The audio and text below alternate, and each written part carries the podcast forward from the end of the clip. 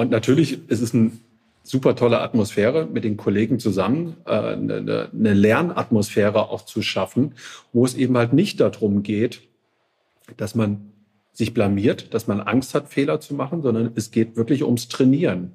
Und das haben die Kollegen super, super gelöst. Das ist wirklich beeindruckend. Und das nehme ich auch mit, um das genau diese Kultur zu transferieren in der Beratung. Immer wieder diese, man nennt das psychologische Sicherheit zu schaffen, dass man sich ausprobiert, dass man ins Tun kommt und dass man eben halt, auch wenn man mal einen, Klammer auf, dummen Vorschlag macht oder einem Fehler passiert, dass das Teil des Lernens ist.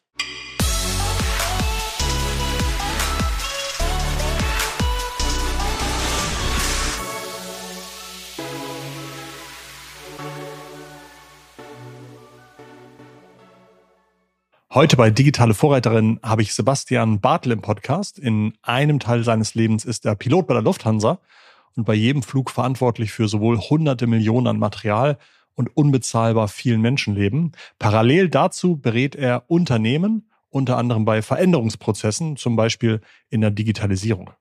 Das Fliegen ist durchoptimiert auf das Erkennen, Vermeiden und Auffangen von Fehlern wie wahrscheinlich keine andere Branche. Und Sebastian erklärt, wie viele Learnings aus 100 Jahren Luftfahrt man auch erstaunlich erfolgreich auf das Wirtschaftsleben übertragen kann. Er erklärt mir, wie das schon in der Ausbildung zum Piloten anfängt, wo einem zum Beispiel im Simulator die Möglichkeit zum sicheren Scheitern eingeräumt wird, aber auch im fertigen Job weitergeht. Die Aufgabe eines Co-Piloten zum Beispiel ist zu einem relevanten Teil das Auffangen von Versäumnissen und Fehlern des Piloten. Im Berufsleben treffen wir aber immer wieder auf Situationen, in denen zum Beispiel jemand entscheidet und Kritik und Diskussionen an diesen Entscheidungen schwer bis unmöglich gemacht werden. Das kann für Unternehmen fatal sein und hier setzen die Tipps von Sebastian Bartel an. Viel Spaß jetzt bei meinem Gespräch. Ich heiße Christoph Bursek und unser Podcast ist Digitale Vorreiterin von Vodafone Business. Jeden Montag ein tolles Gespräch für deine Woche und jeden letzten Freitag im Monat zusätzlich eine Folge mit einem wichtigen, längeren Themenschwerpunkt und mehreren Expertinnen. Bei uns im Podcast heute herzlich willkommen bei mir Sebastian Bartel. Schön, dass ich da sein kann. Ich freue mich sehr auf den Austausch. Ich fand gerade bei dir natürlich diese beiden Themen, in denen du professionell unterwegs bist, einmal das Fliegen und die Beratung in der Digitalisierung sehr, sehr interessant. Wie kann man sich deinen Alltag vorstellen? Was machst du? Äh, wie, wie teilst du deine Wochenstunden auf? Ähm, wie sieht so ein typischer Arbeitstag bei dir aus? Naja, ich muss ganz ehrlich sein, ich habe ja ein Riesenglück. Ich darf permanent machen, worauf ich Spaß habe. Und das ist erstmal ein Riesenglück. Das musste ich zwar erst lernen, ähm, aber der klassische Alltag sieht halt so aus, dass ich versuche, über die Wochenenden zu fliegen und unter der Woche äh, in, in der Beratung tätig zu sein. Aber von der Tätigkeit ist das mehr oder minder das Gleiche, weil das, was ich im Flugzeug anwende, das hilft auch Unternehmen und bringt sie nach vorne. Es gibt, finde ich, so einen, so einen sagenumwobenen Spirit immer, wenn man irgendwie sagt, oh, der ist irgendwie Flugkapitän oder sowas. Ähm, merkst du das auch immer noch, wenn du so durch die Gegend läufst? Oder hast du dich dran gewöhnt? Oder sagst du, nee, das war früher mal, das ist heute gar nicht mehr so? Weißt du, was ich meine? Das ist eine total spannende äh, Wahrnehmung, weil in der Tat versuchen wir eigentlich alles dran zu legen, dass man es nicht merkt. Ne, wir versuchen Hierarchien äh, runterzubrechen, damit das Team gut arbeiten kann. Und das ist ja auch was, was ein Unternehmen gut helfen kann. Aber, und das ist eine Erfahrung, die man machen muss, man kann Chef sein nicht ablegen. Man kann Kapitän nicht ablegen. Und da kommt auch der Spruch her, Kapitän ist auf der Brücke und dann verändert sich was. Und genauso wie, wie ein Chef auf einmal ins Zimmer kommt, in eine Besprechung reinkommt, dann verändert sich die Tonalität. Dann wird auf einmal anders kommuniziert und auch gedacht und vielleicht auch nicht mehr so mutig kommuniziert und nicht mehr geäußert, was man wirklich denkt, weil man immer überlegt, was hätte er denn gerne? Wie kommt es denn gut an? Und vielleicht auch denkt, ah, was sage ich jetzt, damit ich den nächsten Karriereschritt, Klammer auf, machen kann oder nicht? Und das erlebe ich natürlich genauso, obwohl wir mit Crew Resource Management, mit Leadership unheimlich viel dran setzen, dass man eigentlich nicht spürt, wer Kapitän ist. Ich glaube, du hast mir am Anfang gesagt, du fliegst seit 20, 25 Jahren, hattest bisher den Flugzeugtyp Airbus, ähm, hast also angefangen wahrscheinlich äh, fliegen zu lernen, warst dann, ist man dann erst Offizier, bevor man irgendwie, wie heißt das, wenn man auf der rechten Seite erstmal sitzt? Ja, ganz genau. Also das ist Teil der Sicherheits- und der, der Karrieremodelle, äh, dass wir wirklich sagen, ähm, wir fangen erstmal als Co-Pilot an. Und Co-Pilot heißt nicht, der darf mitfühlen, sondern das ist ein verantwortungsvoller Kollege, der einfach dafür da ist, dass wenn der Kapitän, Klammer auf, der Chef, Fehler macht, dass er die findet. Wenn ich perfekt wäre, auch als Chef, dann säße ich alleine. Und ich lasse das mal so im Raum stehen. Jeder weiß, da sitzen immer zwei. Also ist es schon erstmal die Demut anzuerkennen. Ich versuche zwar maximale Leistung, beste Leistung abzurufen, aber ich bin mir bewusst, ich mache Fehler. Und das ist Fehlerkultur oder Irrtumskultur, denn keiner macht ja absichtlich Fehler, die passieren einfach und dafür ist der Co-Pilot da. Und so fängt man an nach der Flugschule bei uns und er ist von der ersten Stunde so trainiert und ähm, ausgebildet, dass wenn ich einen Fehler mache, übernimmt er und kann sicher landen. Und das ist also ein vollwertiges äh, Crewmitglied vorne im Cockpit. Und wir fliegen zusammen. Also er bringt unheimlich viel Dynamik mit rein, weil er frisch von der Flugschule kommt. Und ich bringe halt als Kapitän dann viel Erfahrung mit ein, weil ich das schon unheimlich oft gemacht habe. Und zusammen finden wir gute Lösungen.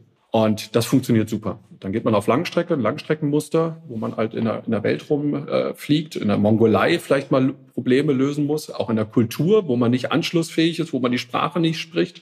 Da möchte man einfach als Passagier natürlich auch mehr Erfahrung haben im Cockpit.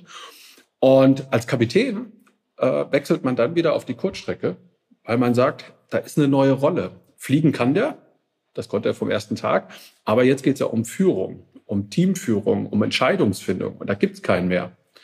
Ne, ich kann ja nicht jedes Mal in der Zentrale anrufen und sagen, ähm, wie soll ich jetzt entscheiden? Wie soll ich das Problem lösen? Man steht dann wirklich im Ausland und muss Lösungen finden mit seinem Team.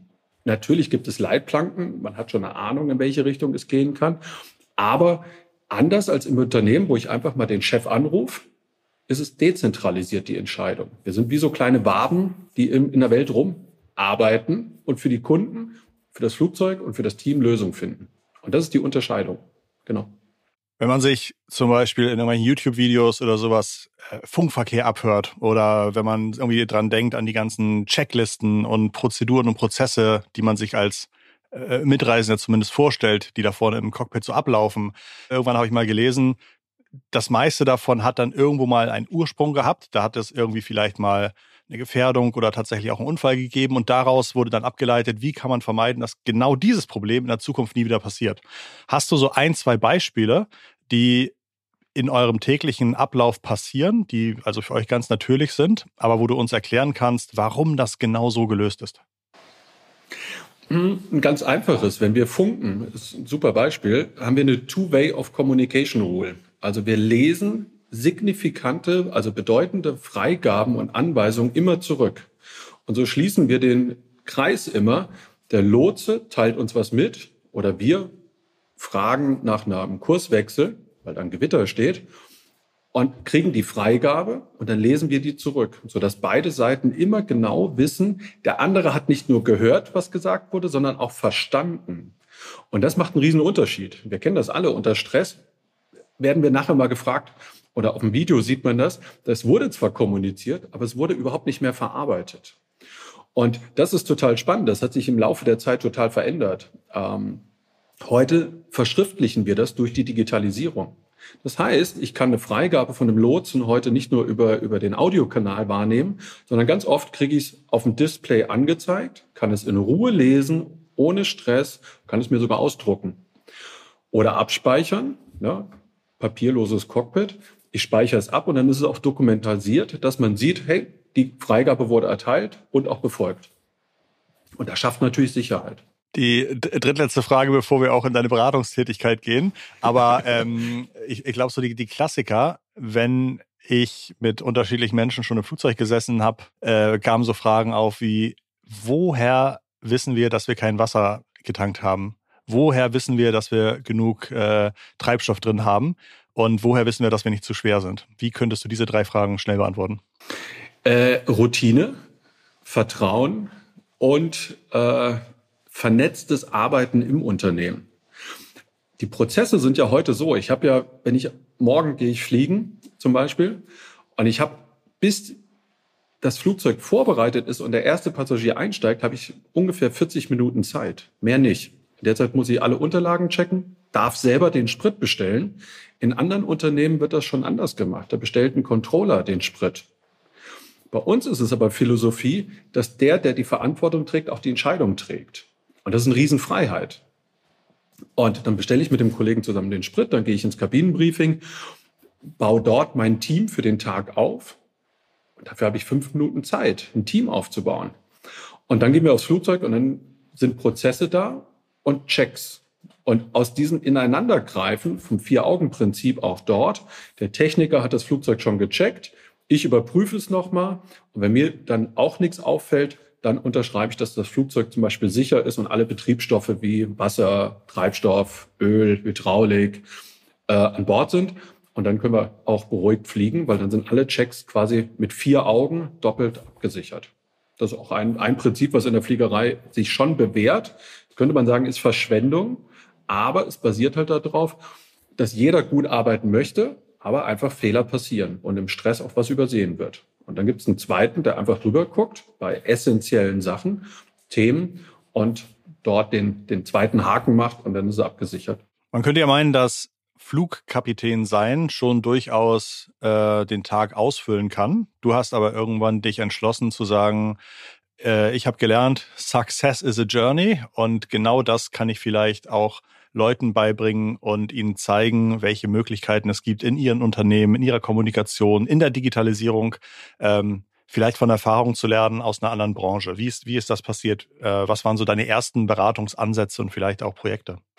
Das ist total spannend, weil erstmal muss man einfach demütig sein. 25, 30 Jahre ohne Flugunfall sicher zu fliegen, das ist einfach ein Vollzeitjob. Punkt. Und der füllt auch aus. Andererseits sind wir aber auch derart aufgestellt, ich würde sagen, ich arbeite im Alltag vielleicht 60, 70 Prozent von der Leistungsgrenze. Warum ist das auch so wichtig? Weil wir wollen ja im, im, Flugzeug immer genug Reserven haben, dass wir eben nicht in Stress kommen, dass wir Kapazitäten haben, noch ein weiteres Thema zu lösen. Und darauf ist unsere Arbeit ausgelegt. Und das ist natürlich ein Luxus und für mich Ansporn zu sagen, das kann, mich, kann ich übertragen in andere Themen. Und als ich junger Flugschüler war, da war Golfkrieg und dann gab es keine Stelle. Und ich hatte das große Glück bei uns, HR, Personalentwicklung mal reinzuschauen und dort erste Erfahrungen im Unternehmen zu, zu sammeln. Und die Frage oder was mich tief überzeugt ist, was ich immer wieder erlebe, ist, Menschen wollen arbeiten. Die haben sich für eine Ausbildung entschieden und die haben sich zumeist auch bewusst für ein Unternehmen entschieden. Und dann passiert aber im Unternehmen etwas, dass Studien sagen, 80 Prozent der, der Mitarbeiter Potenziale von Wissen und Können werden nicht aktiviert, sondern man erfüllt so eine Aufgabe routiniert, so ein bisschen Dienst nach Vorschrift. Das ist es nicht ganz, aber die Potenziale werden nicht abgerufen. Und diese Krux zu lösen, zu sagen, die Menschen wollen arbeiten, sie haben Freude an der Aufgabe und die Potenziale und Potenziale zu aktivieren, das glaube ich ist so der Schlüssel, wo Unternehmen erfolgreich werden können. Hast du fertige Bausteine, die die Leute inspirieren, Sachen anders zu lösen, Sachen anders? Ich glaube gerade dieses, dieses Beispiel, dass du sagst Fehlerkultur. Ja, ich glaube, so wie es bei euch geregelt ist, dass da immer jemand rüber guckt und es einfach auch die Aufgabe ist und jeder weiß, der macht das Ergebnis, nämlich das Fliegen nur besser, nur sicherer und das ist irgendwie kein, kein Fingerpointing oder sonst was. Das gibt's ja in Unternehmen eher nicht und das, da sind die Strukturen in Unternehmen ja auch eher nicht drauf ausgelegt. Ähm, sind das also solche Beispiele und, und äh, nachgedachte, vorgedachte Anekdoten, die du dann mit den Menschen teilst? Oder ähm, kommen die auch zu dir und sagen, wir stellen Schrauben her und wollen aber jetzt digitale Schrauben herstellen in der Zukunft? Wie machen wir das? Also der, der, die Übertragung ins, ins Beratungsmandat ist ganz oft, dass irgendwo in der Wertschöpfung etwas nicht funktioniert.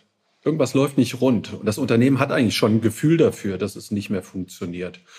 Und jetzt sind es ähnliche Themen, ähnliche Muster, die in Unternehmen ablaufen, aber es bleibt hoch individuell. Weil auch dort, es geht ja keiner ins Unternehmen und sagt, ich fahre heute mal die Karre an die Wand. Ich mache mal bewusst was. Sondern, ja. ja, das ist, das ist eine Denkhaltung, äh, die ganz wichtig ist. Ich, in jedem Unternehmen ist es davon bin ich überzeugt, dass jeder ins, in, ins Büro geht, zur Arbeit geht und möchte die beste Leistung abrufen. So wie ich das auch möchte. Und trotzdem guckt man nach fünf Jahren oder drei Jahren mal zurück und sagt, ey, das läuft nicht rund. Wir haben uns vertan. Wir haben irgendwo an der Stelle sind wir falsch abgebogen oder haben eine Lösung gesehen, die sich in einer schnellen, disruptiven Welt so nicht bewahrheitet hat. Wir haben uns also geirrt und haben das Ergebnis nicht erreicht. Und da gucke ich hin und das ist eine hochindividuelle Sache. Es wäre ja, es wäre ja vermessen oder beinahe arrogant, wenn ich ins Unternehmen gehe und sage, jetzt zeige ich euch mal, wie es geht. Ganz im Gegenteil, sondern mit einem externen Blick mal zu schauen, ähm, Kulturmuster zu erkennen. Wo hat sich ein Unternehmen vielleicht verfestigt? Und das ist eine Parallele, die sehe ich zum Beispiel zum, zum Fliegen sehr gut. Wir kennen unseren Alltag in Deutschland und dann reise ich durch China, reise in Europa, durch Italien, wo das Leben ganz anders funktioniert als in Norwegen. Warum lösen also andere dieselben Probleme oder ähnliche Probleme ganz anders, als wir das tun? Und wenn wir da nicht sofort urteilen, sondern mal fragen und versuchen zu verstehen, dann kriegen wir ganz viele Impulse, wie man auch bei uns Sachen besser oder anders lösen kann. Und im Nachdenken kriegt man dann auch in der Reflexion Lösungen, wo man sagt, okay, noch greifen die bei uns nicht, aber zukünftig könnte das ein Thema werden. Ja, also wir haben im letzten Jahr gerade über bei 40 Grad Celsius drüber nachgedacht, ob es nicht Sinn macht, eine Siesta zu machen. Okay, vor 20 Jahren, als ich in der Schule war, wurde noch mitunter gelästert, warum in Italien nachmittags alles zu hat. Vielleicht ist es eine probate Lösung für ein ganz anders gelagertes Problem. Also den, den Sinn im Unsinn zu finden. Das, das ist da, da liegt die Quelle. Und ganz oft ist es die Unterscheidung zwischen kompliziert und komplex, wo Unternehmen sich herausfordern komplizierte Themen kann man teilweise automatisieren, in Prozesse gießen, vielleicht sogar maschinell oder dem Computer abgeben. Aber komplexe Themen sollten immer noch von Menschen überwacht werden. Habe ich das jetzt richtig zusammengefasst? Da liegt ein Schlüssel drin, dass man von der Wertschöpfung, deshalb ist die Beratung auch immer individuell. Es sind zwar ähnliche Themen, aber zu gucken, wie ist denn die Wertschöpfung? Stellen wir uns einfach mal vor, wir wollen ein Restaurant betreiben und hören jetzt, dass alles agil sein muss. Und wir überlegen uns bei jeder Bestellung eines Gerichtes, wie koche ich das? Das ist ja die pure Verschwendung. Dafür gibt's Rezepte. Und dann kann ich auch garantieren, dass wenn ich einmal ein gutes Rezept gefunden habe und habe den Geschmack der Zeit getroffen, dass für eine gewisse Zeit die Kunden sagen werden, genau so wünsche ich mir das und das schmeckt super. Und dann kann ich es auch reproduzieren. Ich habe einen guten Koch, der kennt das Rezept und dann wird das Gericht für den Kunden so gemacht. Wenn ich aber immer wieder mit Veränderungen konfrontiert werde und die, die Situation keine Standardlösung brauchen, dann muss ich mit Menschen kooperieren. Dann ist es vielleicht auch nicht der Chef, der unbedingt weiß, wie das beste Rezept für die Lösung ist, sondern das Team. Und dann ist auch Steuern im Sinne von, ich erkläre, wie und wann was gelöst wird, nicht mehr führend, sondern als Chef, Klammer auf Kapitän, muss ich Lösungsräume bauen, damit andere sich trauen können, ihr Können zu zeigen. Ganz einfaches Beispiel. Wenn ich jetzt ein, Medical habe, also einen Herzinfarktpassagier, ich bin kein Mediziner. Ich kann das Problem nicht lösen. Aber vielleicht ist innerhalb meiner Crew eine junge Flugbegleiterin, die mal im Krankenhaus gearbeitet hat, oder ein Passagier, der überhaupt nicht zu meinem Team eigentlich gehört, der ist aber Arzt. Wie schaffe ich es, dass er sein Können einbringt? Naja, ich baue einen Schutzraum. Ich nehme ihm die Haftung. Ich nehme ihm die Angst, dass er sich blamiert. Und dann wird er sich zeigen und sagen, hey, ich bin zwar jetzt nicht in, dem, in der Fachrichtung tätig, aber ich habe das mal studiert. Ich kann euch helfen. Und dann passiert was und dann bringt er sich ein. Und genauso ist das. Komplizierte Sachen, denen liegen immer eine kausale Beziehung zugrunde. Wenn A gedrückt wird, passiert B, wie bei einem Ventil im Flugzeug. Und dann kann ich das automatisieren und digitalisieren und schaffe Freiraum für Menschen, damit sie komplexe Situationen lösen können. Denen liegt nämlich genau kein Wirkzusammenhang zugrunde. Da kann ich nicht deterministisch sagen, wenn ich den Christoph jetzt das zurufe, wird er mich das fragen. Nee, Christoph verarbeitet das komplett alleine und kommt auf eine ganz andere Frage. Und da entsteht Dynamik. Ich habe gerade, weil du es erwähnt hattest, äh, dass du sagst, vielleicht hat man auch einen Passagier an Bord, der irgendwie medizinisch vorgebildet ist. Ich habe irgendwann mal gelesen, dass bei einer normalen Auswahl von Passagieren so gut wie immer jemand dabei ist, der Arzt ist, weil das einfach äh, von der Wahrscheinlichkeit irgendwie so hinkommt. Stimmt das? Es ist eine sehr hohe Wahrscheinlichkeit, ja. Aber auch dort, der Passagier, der Kollege, der hat das dann vor 20 Jahren ja. studiert und hat heute eine Fachrichtung, wo er Experte ist kann er deshalb das gesamte allgemeine Wissen der Medizin noch abdecken und souverän im Flugzeug zeigen wo alle Augen auf ihn gerichtet sind. Und das ist total spannend, diese Analogie, die du gerade gebaut hast. Denn uns geht's ja genauso. Und deshalb brauchen wir Teams und die verschiedenen Könner im Unternehmen, weil das ist im Unternehmen nichts anderes. Die Welt ist heute viel disruptiver, viel dynamischer. Es passiert viel schnell und viel häufiger Veränderungen als früher. Und eine Führungskraft, ein Team kann eigentlich gar nicht mehr das ganze Wissen und Können haben, um alle Probleme zu lösen. Und erst wenn alle Potenziale von den Kollegen aktiviert werden, ist das Unternehmen in der Lage, sich immer wieder revolvierend an Veränderungen anzupassen. Du hast ja eben schon ganz gut erzählt, dass du natürlich kein Experte bist für all die Probleme, die vielleicht deine Kunden so haben, aber dass du gut darin bist, die Kommunikationsmuster zu erkennen und vielleicht auch ähm, Entscheidungsroutinen zu verändern. Kannst du vielleicht so ein anonymes Beispiel geben, wo du mal eine Vorhersituation erlebt hast und dann vielleicht äh, irgendwo hingebracht hast, wo du sagst, da könnte das jetzt durch eine viel offenere, kürzere, für euch bessere Kommunikation in der Digitalisierung besser funktionieren? Absolut. Also ein Unternehmen war damit konfrontiert, dass man zunächst erstmal annahm, man hat ein, ein Kostenproblem und wollte unheimlich stark über die Digitalisierung einen Effizienzgedanken fördern. Merkte aber dann, dass dadurch die Kommunikation sich verändert hatte. Also es kamen immer mehr Meetings, immer mehr Rückfragen und die Teams haben eigentlich die Leistung gar nicht mehr auf die Straße gebracht. Und das war der Moment, wo man eigentlich über Stress reden wollte. Ja, weil dann entstand Druck in der Kommunikation, weil die Zahlen nicht mehr gepasst haben. Und das war der Moment, wo man sagte, hey, hm, als Pilot, du bist doch mit Stress konfrontiert, ihr habt auch Notfälle, wie geht ihr damit um?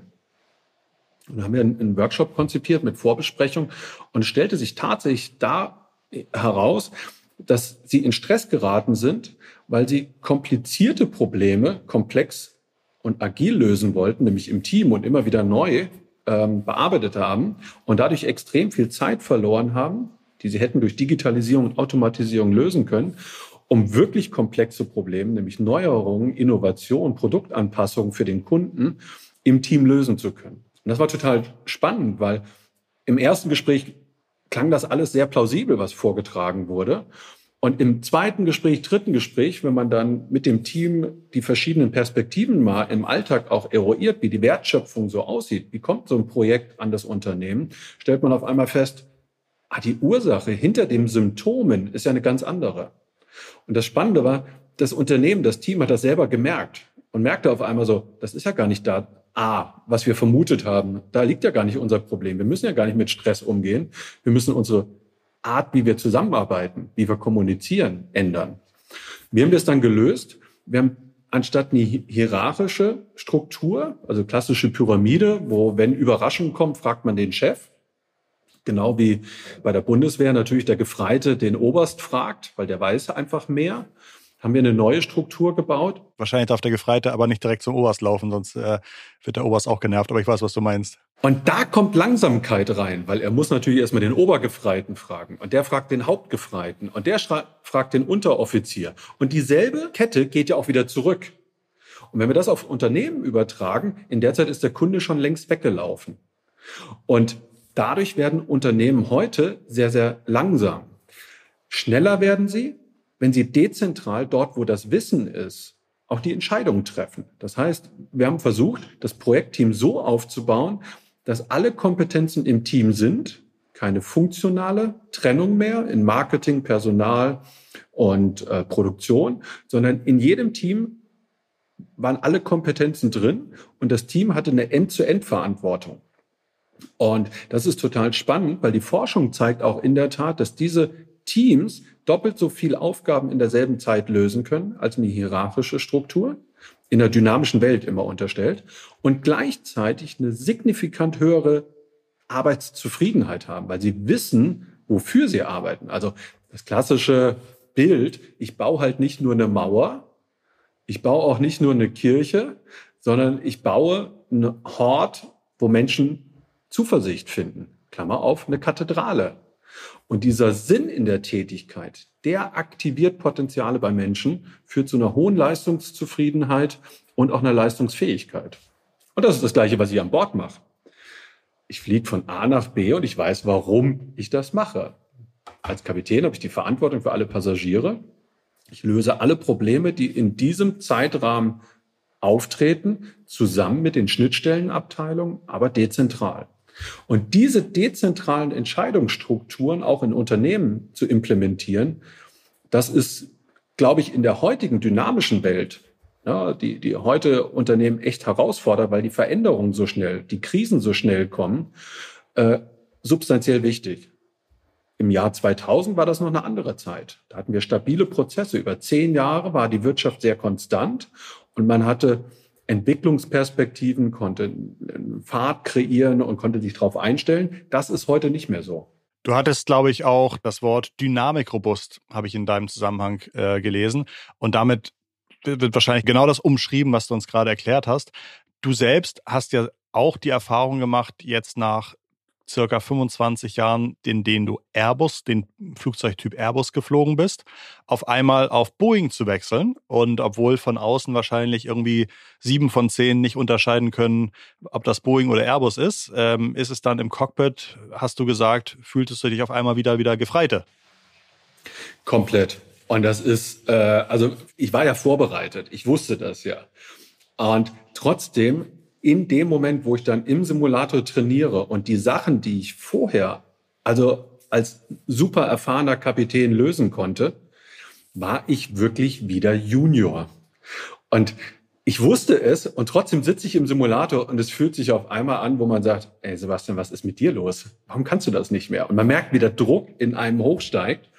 Und natürlich ist es ein super tolle Atmosphäre mit den Kollegen zusammen, äh, eine, eine Lernatmosphäre auch zu schaffen, wo es eben halt nicht darum geht, dass man sich blamiert, dass man Angst hat, Fehler zu machen, sondern es geht wirklich ums Trainieren. Und das haben die Kollegen super, super gelöst. Das ist wirklich beeindruckend. Und das nehme ich auch mit, um das genau diese Kultur zu transferieren in der Beratung. Immer wieder diese, man nennt das psychologische Sicherheit zu schaffen, dass man sich ausprobiert, dass man ins Tun kommt und dass man eben halt, auch wenn man mal einen, Klammer auf, dummen Vorschlag macht oder einem Fehler passiert, dass das Teil des Lernens ist. Und dann merkt man mit Beharrlichkeit und ein bisschen dranbleiben, so nach fünf, sechs äh, äh Simulator-Sessions greifen die kleinen Räder auf einmal zusammen. Und der Kopf hat wieder Kapazität, er hat die neuen Verfahren verinnerlicht, die neuen äh, Benennung der Schalter verinnerlicht und er hat dann wieder Verarbeitungskapazität, das, was er schon immer konnte, wieder anzuwenden. Also es ist spannend. Auf einmal fällt der Schalter und dann kann man es. Und das ist super schön zu erleben und gleichzeitig demütig, wenn ich überlege, 70 Prozent der Digitalisierungsprojekte scheitern. Und dann sagt man so, wie kann das sein? Da wird irre viel Geld und Budgets in Unternehmen verwandt für einen guten Zweck und die scheitern. Ganz oft wird der Mensch einfach vergessen. Man überlegt sich, ja, kann ich digitalisieren, muss ich digitalisieren und hat ein Projekt. Aber mit der Digitalisierung verändert sich die Kommunikationsstruktur. Wen spreche ich an? Wer löst welche Themen? Und welche Rolle habe ich als Führungskraft, wenn die Kommunikation auf einmal ganz anders ist? Und das mitzudenken, ist quasi, ich hätte jetzt fast gesagt, der Steigbügelhalter für jedes erfolgreiche Projekt, weil der Mensch mit integriert wird in seinem Leistungsvermögen. Unser Cockpit ist heute komplett digitalisiert. Und ich habe am Anfang Anwendungen, wo ich echt mir denke, oh, wie geht das? Und mein Co-Pilot, der jünger ist, so Digital Natives, der macht das aus dem FF. Wie kann ich Chef sein, wenn ich meinen Kollegen sehe, der das schneller beherrscht als ich? Ich bin also nicht mehr Kraft Wissen Chef, sondern aus einer ganz anderen Haltung heraus Chef. Ich muss Räume öffnen, dass mir der Co-Pilot, meine, mein ganzes Team, auch die Flugbegleiter, Flugbegleiterinnen mit ihrem Können als Team integrativ arbeiten.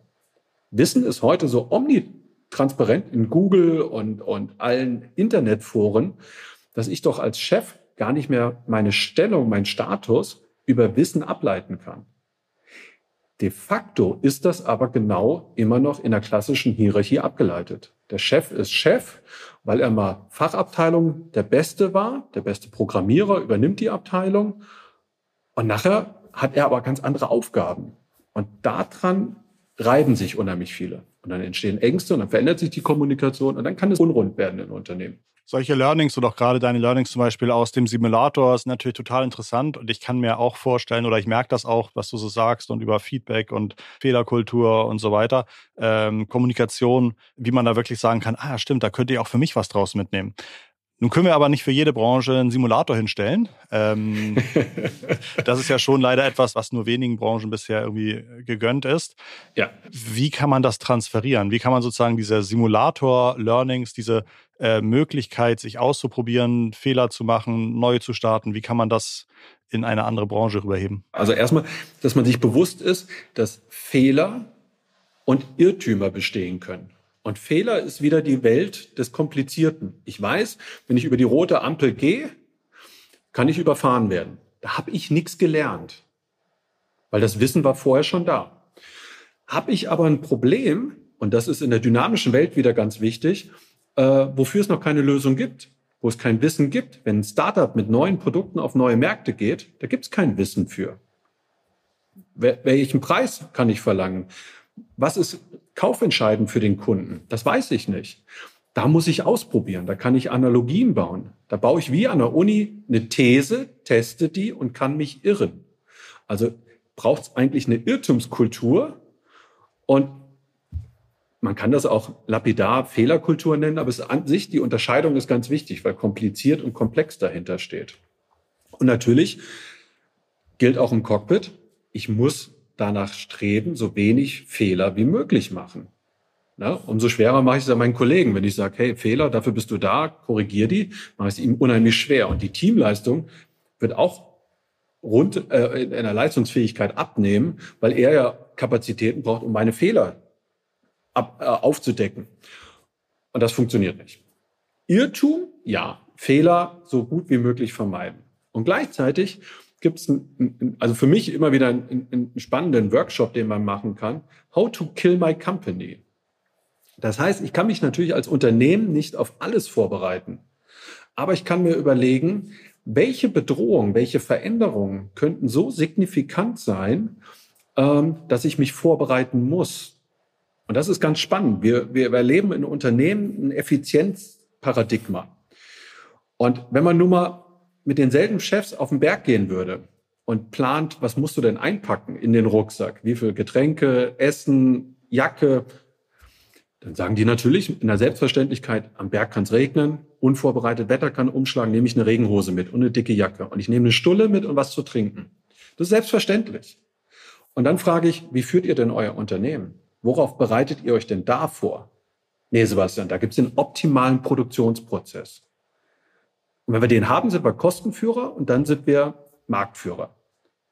Und wie oft haltet ihr diesen Prozess ein? Ja, äh, wir streben danach, aber, und jetzt kommt genau dieses Aber. Dadurch, dass die Welt heute sehr dynamisch geworden ist, sind die Abweichungen von diesem optimalen Prozess so signifikant, dass Unternehmen teilweise scheitern können. Weil die Kosten, wenn man zu stark von diesem optimalen Prozess abweicht, so stark steigen, dass das Unternehmen in der Existenz bedroht ist. Die Rädchen greifen halt nicht mehr ineinander. Und da steckt witzigerweise ein mechanisches Unternehmensbild hinter. Management Cockpit wird gewünscht. Analogie zum Fliegen. Was steckt dahinter? Ich habe Schalter, die ich drücken kann und dann erziele ich eine Wirkung, sodass es optimal läuft. Und ich sage halt, ja, das gilt für einen Teil eurer Wertschöpfung, der, der kompliziert ist. Aber der, der komplex ist, der auf Veränderungen hinzielt, der funktioniert nicht so. Wie die Menschen, die diesen Podcast jetzt hören, darauf reagieren, das ist völlig individuell. Und ich kann jetzt keinen Satz formulieren, worauf der andere reagiert. Und zwar in einer Art, dass ich vorhersagen kann, er reagiert so. Klassisches Beispiel. Ich nehme, der Chef nimmt sich viel Arbeit mit nach Hause am Wochenende. In dem Idee, ist Vorbild. Die Mitarbeiter sehen das und sagen, das machen wir auch. Naja, erstens kann das gar nicht funktionieren, weil der Chef hat schon die ganze Arbeit mitgenommen. Es bleibt also für die Kollegen gar nichts über. Und zum anderen sagen die Kollegen, Generation Z vielleicht, nee, so will ich nie werden. Ich mache meine Arbeit konzentriert, fokussiert in der Arbeitszeit und dann habe ich auch Freiraum, tanke wieder auf, um dann wieder am Montag leistungsfähig zu sein. Und dieses Deterministische, das funktioniert nicht.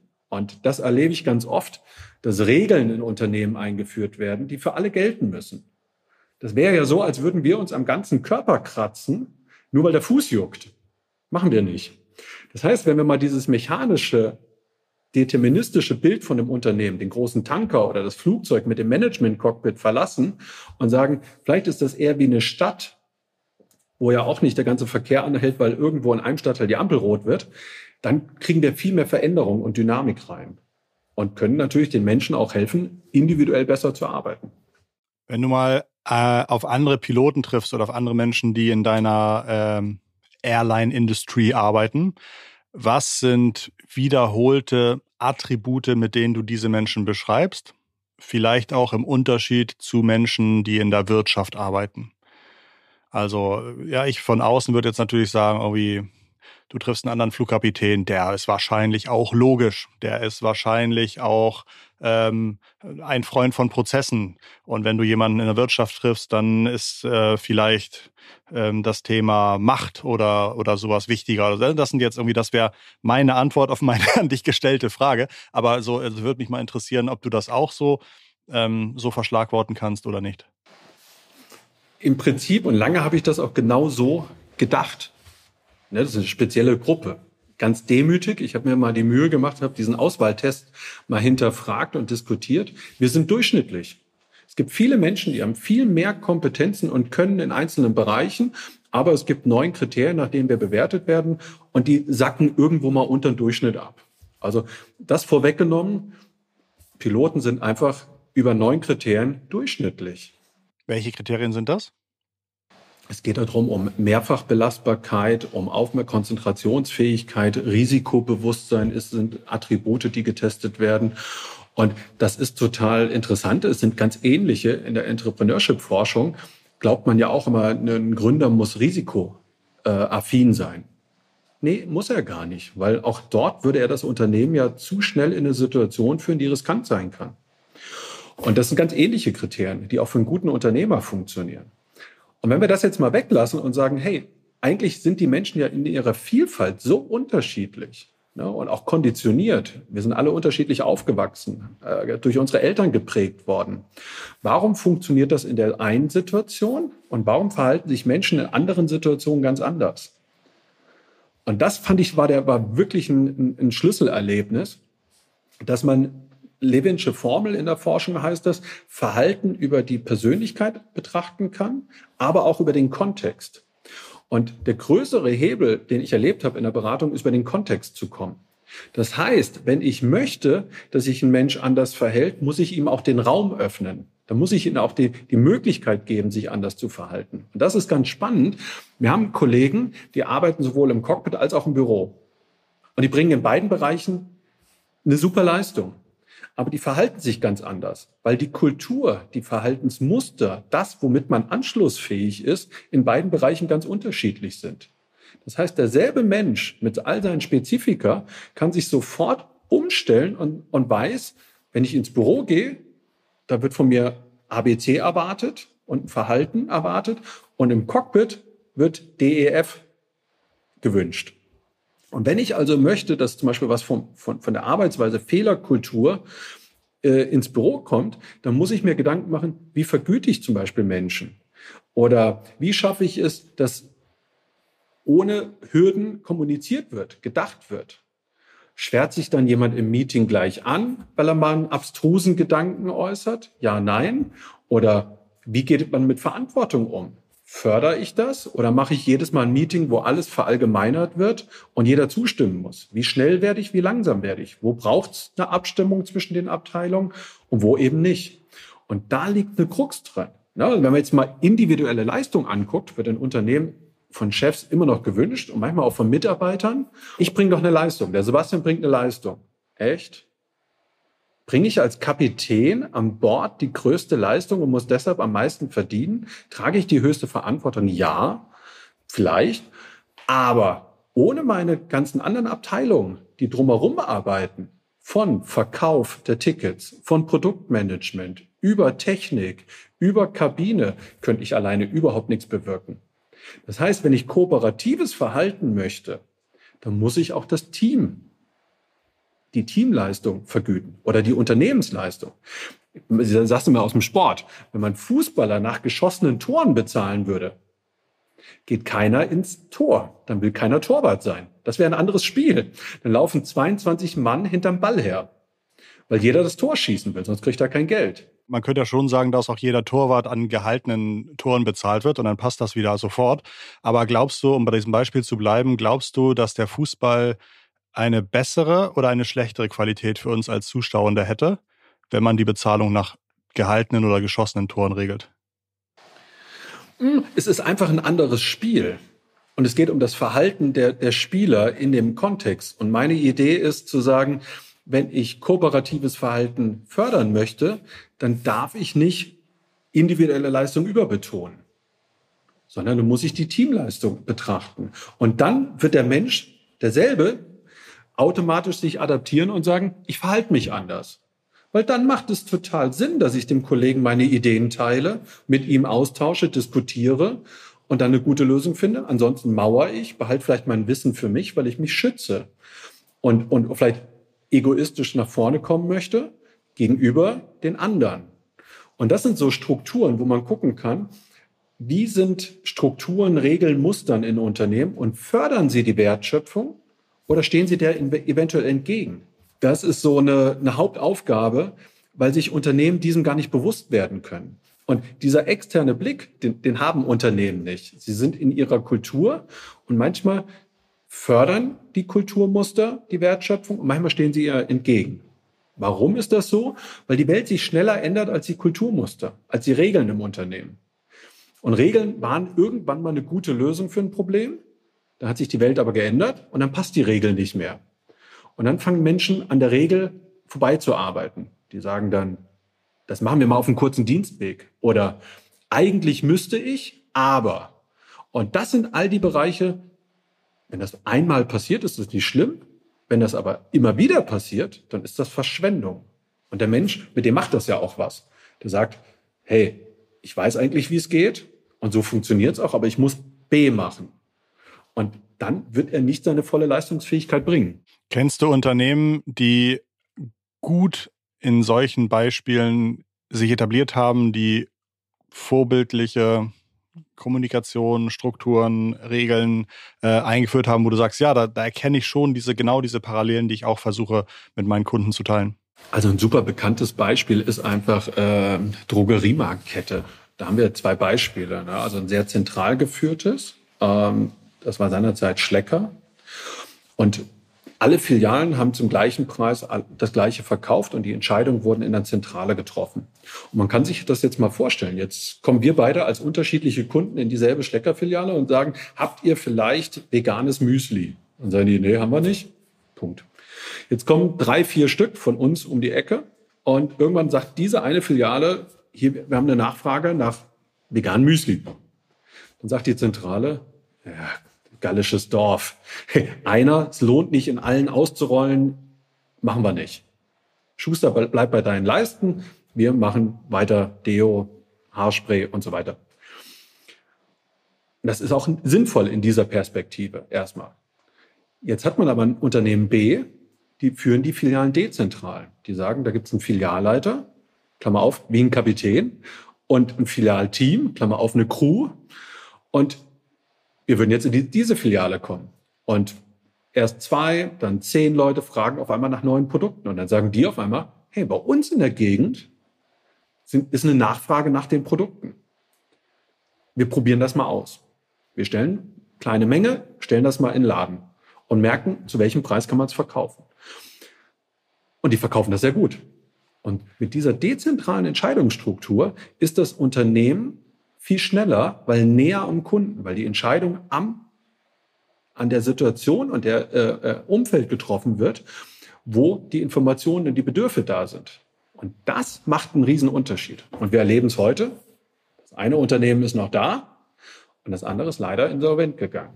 Und da zeigt sich, wie eine Unternehmensstruktur und eine Entscheidungsstruktur und mit der Entscheidungsstruktur natürlich auch die Informationsstruktur äh, einen signifikanten Unterschied machen kann ein Unternehmen passt sich an die Veränderung an und das andere, zentral aufgestellte, scheitert leider, weil die Welt sich schneller ändert.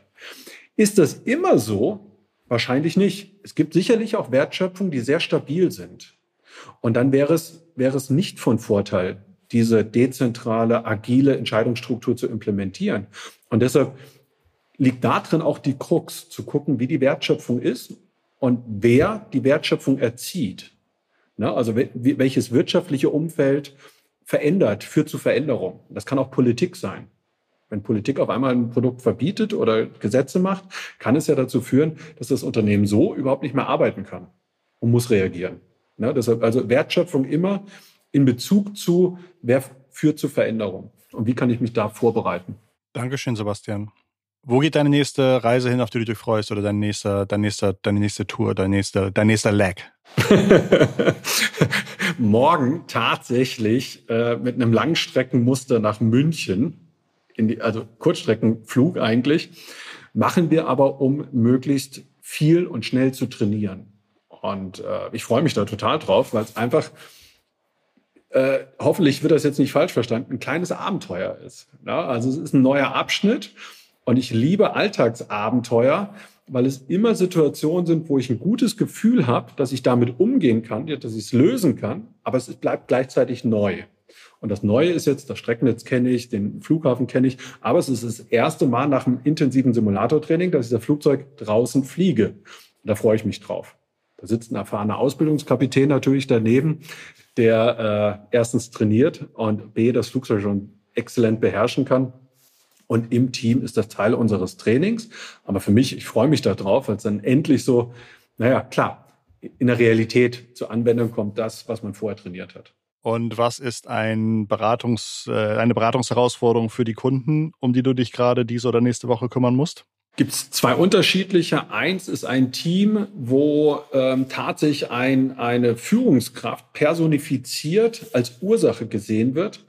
Und ich habe die Vermutung, dass tatsächlich, also sein Verhalten ein sehr sinnvolles ist, sind wir mal ehrlich, sonst würde er es auch so nicht an den Tag legen und zeigen, sondern dass da gewisse Strukturen hinterliegen, Muster dahinter liegen, die ihn zu diesem Verhalten in seinem Team veranlassen und dort aufzuspüren, welche das sind und zu gucken, ob man dort bessere findet und das Team dann insgesamt zu einer besseren Leistungsfähigkeit machen kann. Das ist das eine.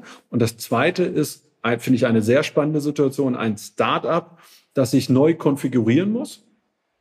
Ähm, beim Startup korrelieren oft Eigentümeranteile mit Arbeit. Und wenn das aus dem Gleichgewicht kommt, dann fehlt es natürlich auch an Liquidität, um gute Mitarbeiter einstellen zu können. Das geht oft über Anteile. Und dort gilt es, die Gesellschafterstruktur neu zu bestimmen, wo natürlich viel Emotionen auch drin sind, weil man hat zusammen gegründet und das ist so das eigene Baby, das Unternehmen. Und jetzt finden Veränderungen statt. Und das Team zu begleiten, macht unheimlich viel Freude. Wow, spannende Herausforderung. Toll. Ähm, ganz vielen Dank fürs Teilen. Man merkt, du kannst ja, ja, ausführlich auch erzählen, wie und warum und so weiter und äh, hast da für jede Antwort schon so einen richtigen, einen richtigen Plan im Kopf. Das äh, ist mir schon aufgefallen oder das finde ich schon sehr interessant. Hat mir sehr viel Spaß gemacht. Ich hätte gerne noch 74 Fragen zum Thema Fliegen gestellt, weil ich auch zum Beispiel äh, auf Social Media und YouTube immer total gern sehe, wenn da irgendwie gezeigt wird, so kannst du im Notfall einen Airbus A320 landen, auch wenn du es noch nie gemacht hast oder sowas. Und das sind ja immer wieder Videos, die kriegen dann irgendwie drei Millionen Abrufe, obwohl man natürlich äh, hoffentlich niemals drei Millionen Leute jemals in Airbus landen müssen. Ähm, aber das ist total interessant, wie groß das Interesse an euren Themen ist, wie interessant anscheinend euer Beruf auch äh, immer noch ist, auch obwohl trotz aller Digitalisierung und trotz aller ähm, anderen Karrieren, die so in den letzten Jahrzehnten dazugekommen sind. Also diese Faszination Kapitän, dieses Vertrauen, das hat schon so ein bisschen Professor Brink, Brinkmann-Style, äh, finde ich, auch, auch immer noch 2023. Du hast eben so ganz leise einen Begriff gesagt, der, glaube ich, entscheidend ist. Und das ist in der Tat Vertrauen. Und Vertrauen führt dazu, dass jeder sich im Team zeigen kann, aber auch, dass die Gäste überhaupt einsteigen. Und eine Hauptaufgabe von Führung in disruptiven, dynamischen Welten ist Vertrauen aufzubauen. Das wird total unterschätzt. Wenn ich digitalisieren soll im Unternehmen, dann hat jeder Mitarbeiter erstens Angst, werde ich ersetzt? Ist das mein Arbeitsplatz, der abgebaut wird? Wie verändert sich meine Arbeit? Als wir digitale Karten eingeführt haben, also die, die Anflugkarten für jeden Flughafen, wir hatten früher einen Leitsordner, da waren alle Karten drin. Und der war so, der quoll über. Und immer wenn man eine Karte rausnehmen wollte aus so Klarsichtfolien, dann ist einem der ganze Ordner auf den Schoß gefallen. Also es war absurde Arbeit. Ne? Gar nicht auszudenken, wenn man im Stress irgendwo ausweichen will und einen fremden Flughafen anfliegen will und die Karten sucht und erstmal alles im Fußraum sortieren muss. Dann wurde gesagt, wir machen digitale Karten. Ihr könnt euch, ne, ihr habt die Weltkarte und wenn immer, wo ihr seid und ihr sucht einen Flughafen, könnt ihr auf, die, auf diesen Display drücken, auf diesen Flughafen und habt die Karten da.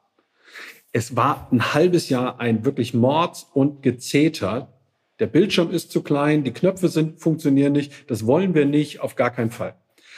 Und das Team war wirklich gut, weil die mir über sehr praxis- und arbeitsrelevante Kommunikation diese Module dann gezeigt haben und das Geschrei ließ aber nicht nach. Bis es im Flugzeug eingebaut war, also im Simulator natürlich erstmal, und wir im Simulator damit geübt haben. Ab dem Moment wollte es jeder, weil er erleben konnte. Es ist keine Bedrohung, es ist eine extreme Erleichterung. Und mir wird nicht der Co-Pilot weggenommen und ich muss jetzt alleine digitalisiert fliegen, sondern ich habe eine Arbeitshilfe in meinem Arbeitsumfeld, die mir das Arbeiten erleichtert. Und das ist in so vielen Bereichen. Ich kann mich also um Themen kümmern für meine Passagiere, um Technik, um Lösungen, die überraschend auftreten. Ich habe also durch die Digitalisierung viel mehr Zeit, wertschöpfend als Crew arbeiten zu können. Und die Sicherheit wird erhöht, weil durch die Automatisierung checke ich als, als Kapitän oder als Co-Pilot, der, der den Flug durchführt, das Routing, die Strecke und der Kollege macht es noch ein zweites Mal. Ich habe also eine, eine Redundanzerhöhung. Das heißt, ich habe eine signifikante Verbesserung und eine Leistungsfähigkeit. Und als Mitarbeiter, hey, ich kann mich um Aufgaben kümmern, die mir Spaß machen. Und das ist ein super Beispiel, wo man sieht, die Produktivität steigt, die Arbeitszufriedenheit steigt und die Sicherheit steigt. Und das ist so das, was ich, wo ich immer wieder sage, da muss Digitalisierung hinkommen, den Menschen wieder helfen, Kundenprobleme zu lösen. Und das, was automatisiert werden kann, zu automatisieren. Ein sehr, sehr schönes Schlusswort. Ich wünsche dir many happy landings, ähm, sichere Zeit bei deinen Kunden und vor allen Dingen natürlich auch in der Luft. Danke. Und ganz lieben Dank, dass du uns äh, so viel aus deinem, deinen beiden Alltagen geteilt hast. Ich habe zu danken. Hat super viel Spaß gemacht. Das waren digitale Vorreiter für diese Woche. Ich äh, grüße euch natürlich äh, mit allen lieben digitalen Grüßen wie immer. Und zwar von Sebastian und von Christoph äh, Over and Out.